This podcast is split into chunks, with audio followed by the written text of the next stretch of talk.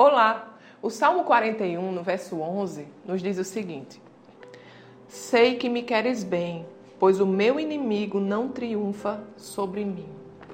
Mas Deus é o Deus sempre presente, Ele sempre está conosco. Ele nunca nos deixa, nunca nos abandona.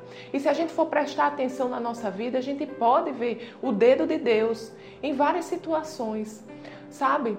Lá no livro de Jeremias, o profeta ele nos chama a trazer à memória aquilo que nos traz esperança, a lembrar aquilo que o Senhor já fez por nós. Sabe aqueles momentos difíceis em que Deus se fez presente? A gente deve sempre se lembrar que Deus é o mesmo.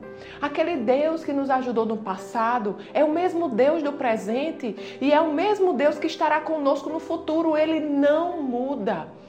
Amados, independente do que acontecer no nosso dia, nós sabemos que Deus é conosco e que Ele nos dá a vitória.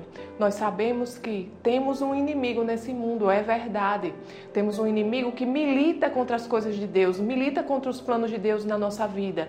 Mas sabemos também que a palavra de Deus nos garante que sobre todas as coisas somos mais que vencedores. A palavra de Deus também nos diz que maior é o que está em nós do que aquele que está no mundo muito maior, amado, é o Deus que habita dentro de você do que o inimigo que está no mundo. Amém? Vamos orar? Pai querido, Pai amado, te agradecemos, Senhor, pela tua presença, Senhor, em nós, que nos fortalece, que nos guia, Senhor. Obrigado, Pai, porque você nos fez templo e morada do teu Espírito. Obrigado, Pai, porque o Deus Todo-Poderoso habita dentro de nós. Obrigada, Senhor, por essa realidade. Obrigada, Senhor, porque independente do que aconteça, Senhor, independente das circunstâncias que tivermos, de enfrentar, Senhor, aquele que habita em nós é maior. Você, Senhor, é maior do que qualquer circunstância ou adversidade que se levanta em nossas vidas. Pai, muito obrigado, Pai, por essa realidade em nome de Jesus. Amém.